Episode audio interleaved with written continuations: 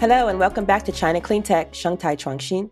My name is Marilyn Wade, Wei Ma Li, and I'm joined by my co host, Andrew Chang. It's a pleasure to be here. Today, we're excited to introduce Jason Tu, co founder and CEO of MioTech. MioTech is an artificial intelligence platform that empowers investment managers to better serve their clients in a world of complex ESG data. By integrating and analyzing data from all types of sources, MioTech streamlines the entire sustainable investment process creating an ultimate data driven sustainable investing experience.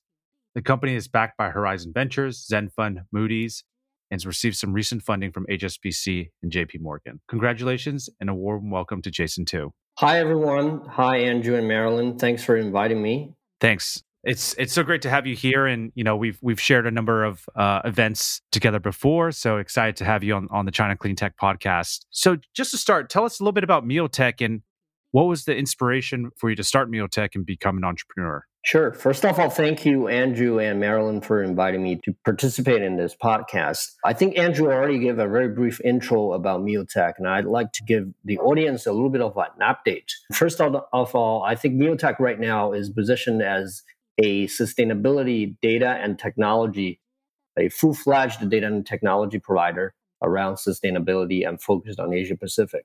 So right now we not only serve financial institutions, but also corporations. And we also promote low carbon lifestyle among consumers. So for financial institutions, we provide ESG data, ESG ratings and indices. And uh, on the corporate side, we help corporations deal with uh, energy management, carbon footprint verification, and ESG data management, as well as uh, reporting. We also have a WeChat mini app that promotes uh, really a low carbon lifestyle and uh, green community among consumers. So we have multiple product lines, and uh, this is also the shows the trajectory of our, our, company development. I think finance is the most important, as it actually, you know, we, we all know that finance has a huge leverage over other industries. At the end of the day, I think the real economy the uh, different sectors, the, the corporations and individuals are each one of the individual elements that contributes to the overall sustainability developments. So we, as a technology company, wanted to.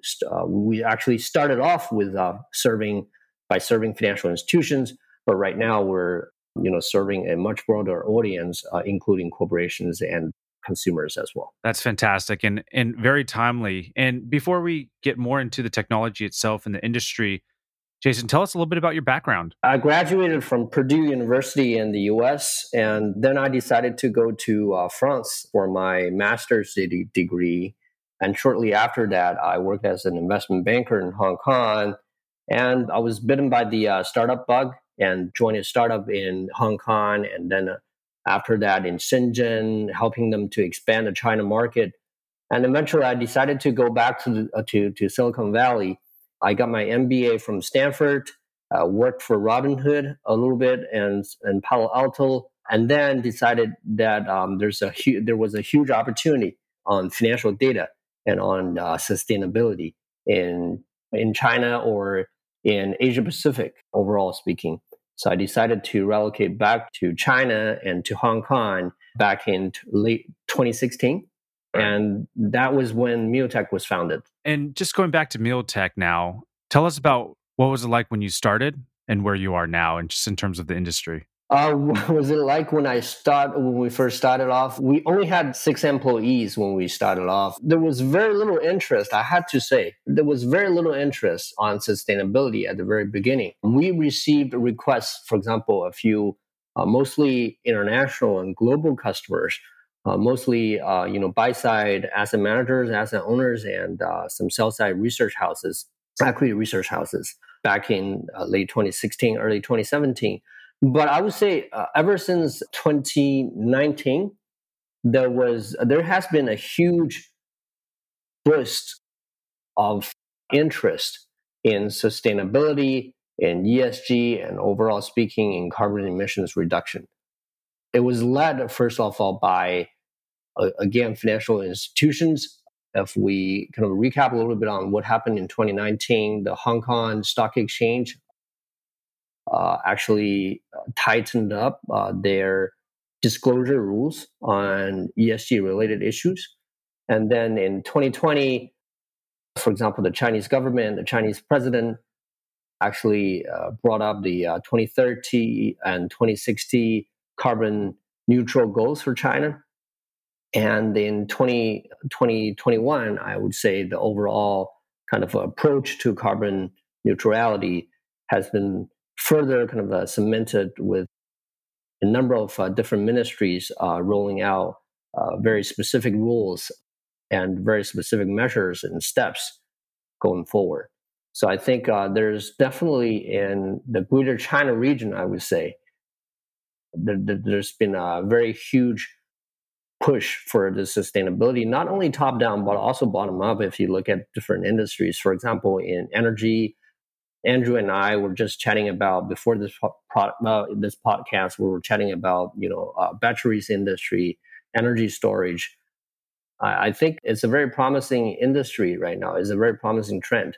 I usually tell my colleagues and my business partners that I think of this overall trend as what I call industry 5.0. Everyone knows that the first and second industrial revolution um, some would argue the third industrial revolution is for digitization. The fourth one is AI. I think this uh, we're in the midst of a, the beginning of uh, a a, four, a fifth uh, industrial revolution where everything is going green. So th- this is a very important trend. Thanks for that, Jason. And my understanding is that there are eight shares on the Hong Kong Stock Exchange and then A shares on both Shanghai and Shenzhen stock exchanges. And so going back to something you said earlier around new regulation in 2019 for the Hong Kong Stock Exchange and tightening up rules around ESG disclosure. Was that the same thing for Shenzhen and Shanghai? Do you have a sense of of whether there's harmonization among the three major exchanges there for ESG and in particular climate disclosure? First of all, Marilyn, that's a very good question. So let me help the audience uh, understand a little bit of the bigger landscape of the ESG investment. If we first of all take a step back and looking at by looking at you know different I would say types of investment, I would say public market public equity inve- ESG investment is definitely getting more and more mature right now. First of all, if we're looking at the three exchanges or, that uh, you just asked about, uh, Hong Kong is, exchange is way ahead of the curve, not only in the Greater China region or in Asia, but also globally as well they have made ESG disclosure mandatory back in 2015. And there's been two or three rounds of more detailed disclosure requirements being uh, released in past three to four years. And the Hong Kong Exchange disclosure rules are also very specific and easy to understand. It's been adopted by, from our data, uh, 95% of the companies who are listed on Hong Kong Exchange. And the rest of the 5% are usually just uh, new IPO shares. But on the other hand, in mainland China, for uh, for Shanghai and Shenzhen stock exchanges, uh, we've been talking to them a lot. They really care about ESG. I think in the past two years, they've been doing a lot of market consultations.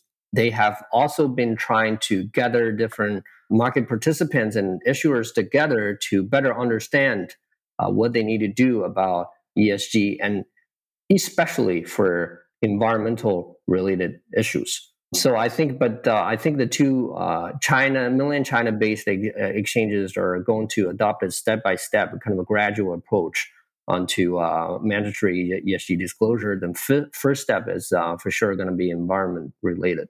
And if we're looking at other types of investments, for example, uh, private equity investments or hedge funds, I think there are also grown interest. And uh, we've not only seen a, a grown interest from foreign asset managers who are trying to get into China in the private market. For example, a lot of European, I would say, private equity investors um, need to do what, what they call SFDR, the Sustainable Finance Re- uh, Disclosure Regulation disclosures. So that's uh, eventually pushing their China deals or, or China portfolios to disclose more data.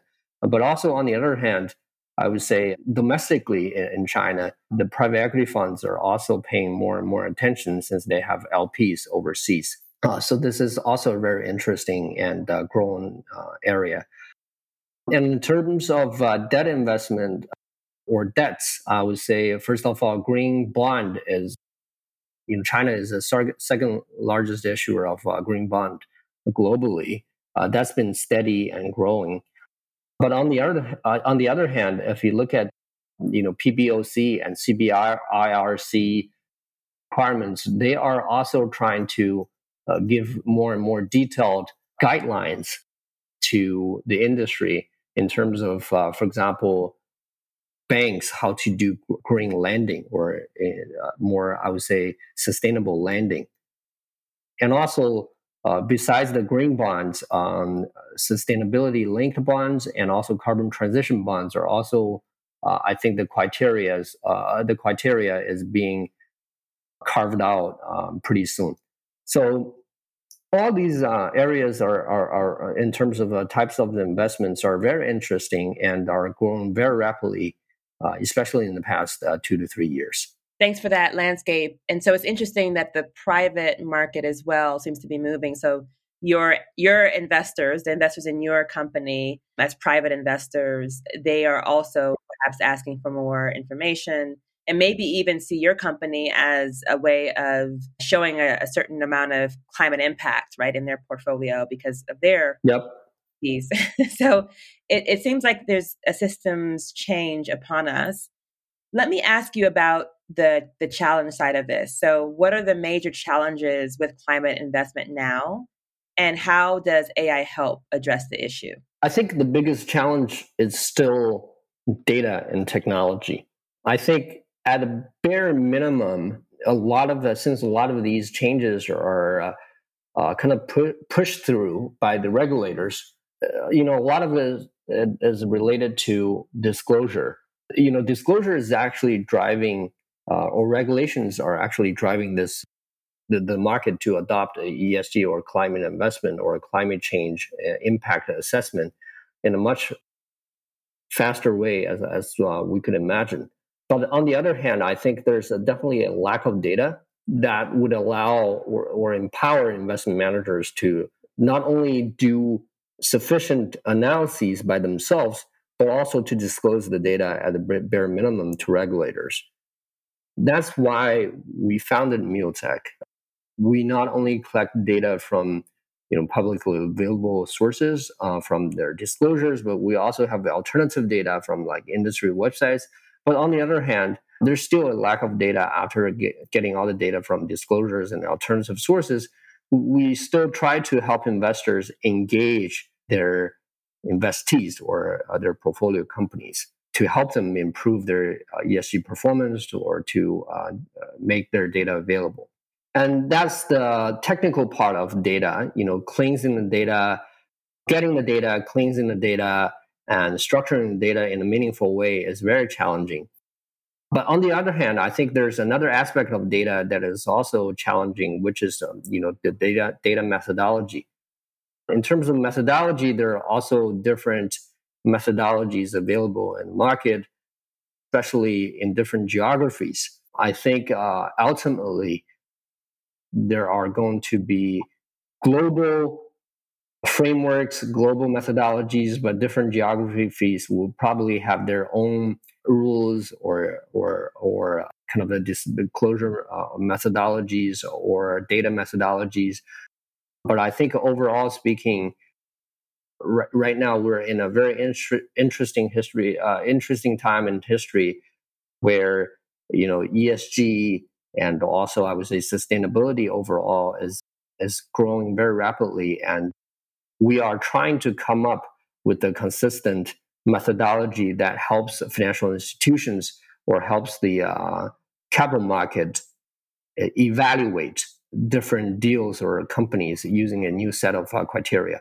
So I was recently attending a an asset management conference from Fund Forum, and someone from Luxembourg, from the Luxembourg uh, Stock Exchange, mm-hmm. that the problem we have is not data; it's the transparency around the data. And I'm wondering what you think about that. And I'll I'll say before you answer, mm-hmm.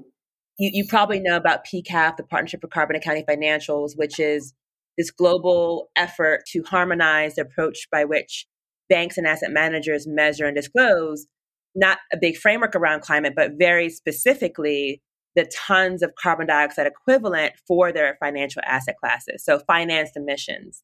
And one thing they've done in that process is that they have a rating system, one to five, that brings transparency around the, the quality of the data. So if it's a proxy, some kind of emissions factor, then it's a certain number. And if it's third party audited data, than it's, of course, at the opposite spectrum. So, what do you think about this transparency uh, issue around data? First of all, I 100% agree uh, that transparency of data is a very big issue right now. But I also want to say that actually, from our angle, trans- data transparency equals to what I just said. First of all, data availability, and second of all, if uh, plus uh, you know uh, whether there's a consistent methodology. Available data availability is a very big issue. If we're looking for more transparency, then there's got to be different, uh, t- uh, you know, different data sets and different types of data that would show different angles and different aspects of, you know, the companies that are, uh, or different issuers or companies that are being invested. Even if some of the data points are not going to be available, I think, uh, you know, uh, getting more and more different sets of data usually helps. In simple words, you know, for one deal or for one company, if we're looking at data as you know data points abc that might be available but for the other company uh, that you know investors are trying to invest in it could be you know data point def right so I, th- I think this misalignment actually creates a lot of problem for investment managers to evaluate their potential deals and putting on them on a, on the same benchmark. Having said that, you know, consistent methodology is also very important. It actually brings more transparency because they you put all different deals on under the same benchmark.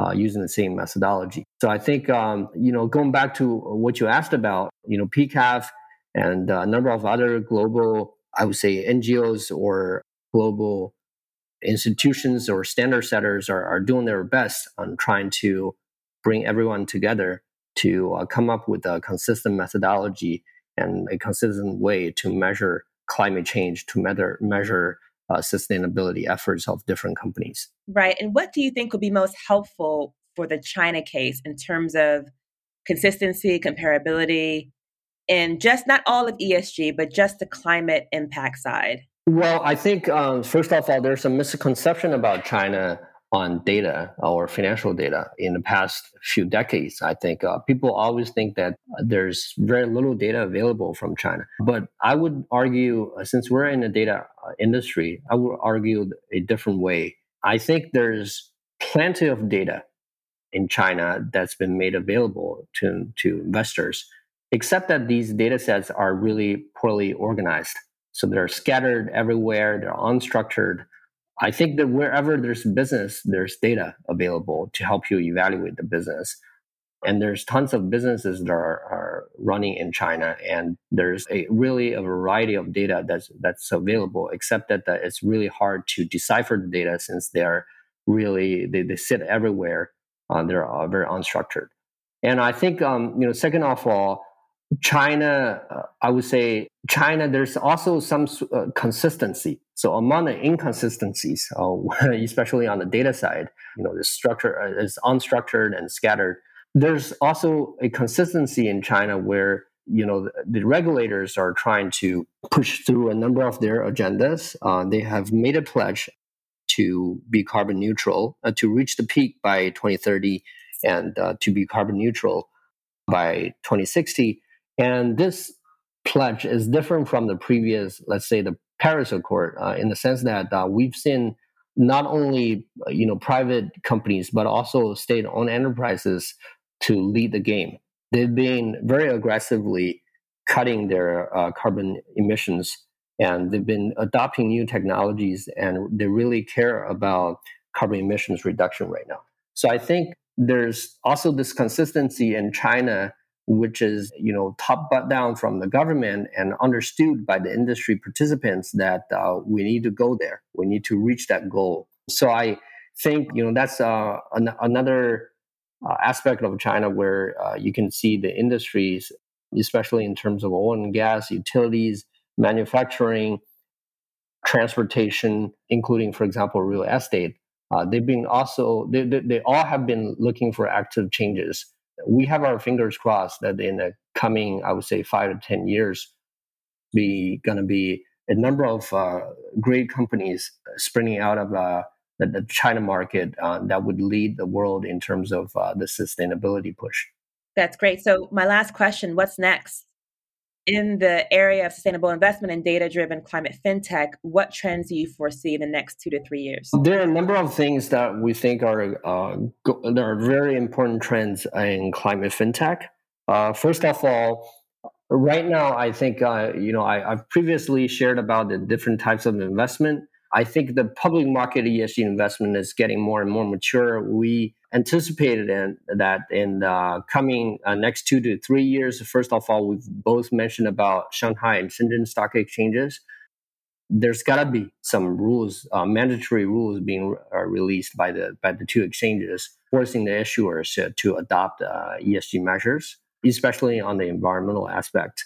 Um, second of all, I think China traditionally has been a very, very large debt market. Its banking system is uh, is huge, and I think the banks are also very uh, taking very aggressive approaches right now. Uh, so in the next uh, two to three years, we would also uh, anticipate that there will be a huge increase uh, of green lending, meaning that a lot of the credit initiation processes are going to adopt data on sustainability to help uh, banks make uh, decisions to lend to different companies. Third of all, um, there's also another asset class, insurance. I think in the past a few weeks, we've also seen the, the Banking and Insurance Regulatory Commission is, uh, to uh, announcing a number of uh, measures on the insurance industry and asking the industry to adopt more uh, ESG measures uh, to help them achieve uh, carbon neutrality, especially in terms of their you know scope three in investments. So I think um, altogether, uh, if we're looking at the equity market, the debt market, and also the insurance market, are gonna adopt uh, ESG measures, and in particular, especially in terms to uh, in terms of the the, the climate change related carbon emissions reductions, are going to be uh, adopted very in a very aggressive manner in the coming two to three years. Fantastic sharing sort of the landscape of of uh, of the China market and also sort of the value key value proposition of, of your technology itself and cleaning data, collecting data, but also developing methodologies and frameworks around that. Do you have your sights on market expansion beyond China? We've been making a lot of efforts in the Southeast Asian market, and uh, you guys will soon see some um, some some of uh, some big invest, uh, some big announcements uh, by ourselves uh, by MioTech in the coming months. So Southeast Asia is also strategically very important for us. And uh, as I said previously, we not only serve uh, financial institutions, but we also serve corporates. There are some really amazing industries and corporates in Southeast Asia as well.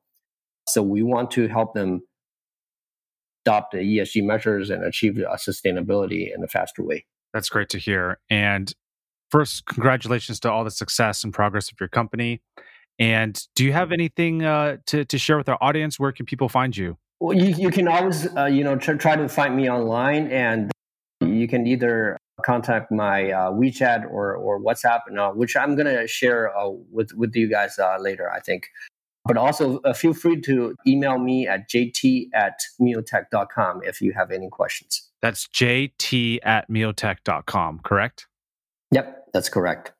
Fantastic. Jason, thank you so much for your time. It's been an incredible listening to you and, and seeing the massive growth for MioTech and look forward to seeing those big announcements. Thanks, Andrew. Thanks, Marilyn. Thanks again for inviting me. And I really enjoyed sharing a little bit of uh, insight to the audience. And I look forward to uh, sharing more in the future. Thanks, Jason. All right. Thanks, Jason. It's such a pleasure to hear from Jason MioTech. You know, we've had the pleasure of hosting him on a couple webinars before and sort of listening to him speak about just where the industry's at, but which is where he started. And that, you know, I, I do totally agree with him, agree with him that, you know, China does have lots of data. It's just how do we how do we cleanse and and clean that data in such a way in such a sort of standardized framework that that can be used across you know various sort of ESG sort of disclosure regulations or or frameworks and I think that's very timely and significant now. Right. I think that's correct. There are a lot of data collection points and I think by having a tool that allows you to have the data in one place in in a usable format, you can also see where the gaps are, right? And hopefully that could feed back into the data collection system, the government system, to hopefully move the whole or shift the whole economy to decarbonize, and that there'll be this feedback loop involved. And I wonder how that is happening in terms of okay, well, we have this data, we're it's in this format, we're doing our part to make it usable and we still find there are some gaps in this and this and that area. And i think having that feedback loop is going to be important for not just MioTech but the whole industry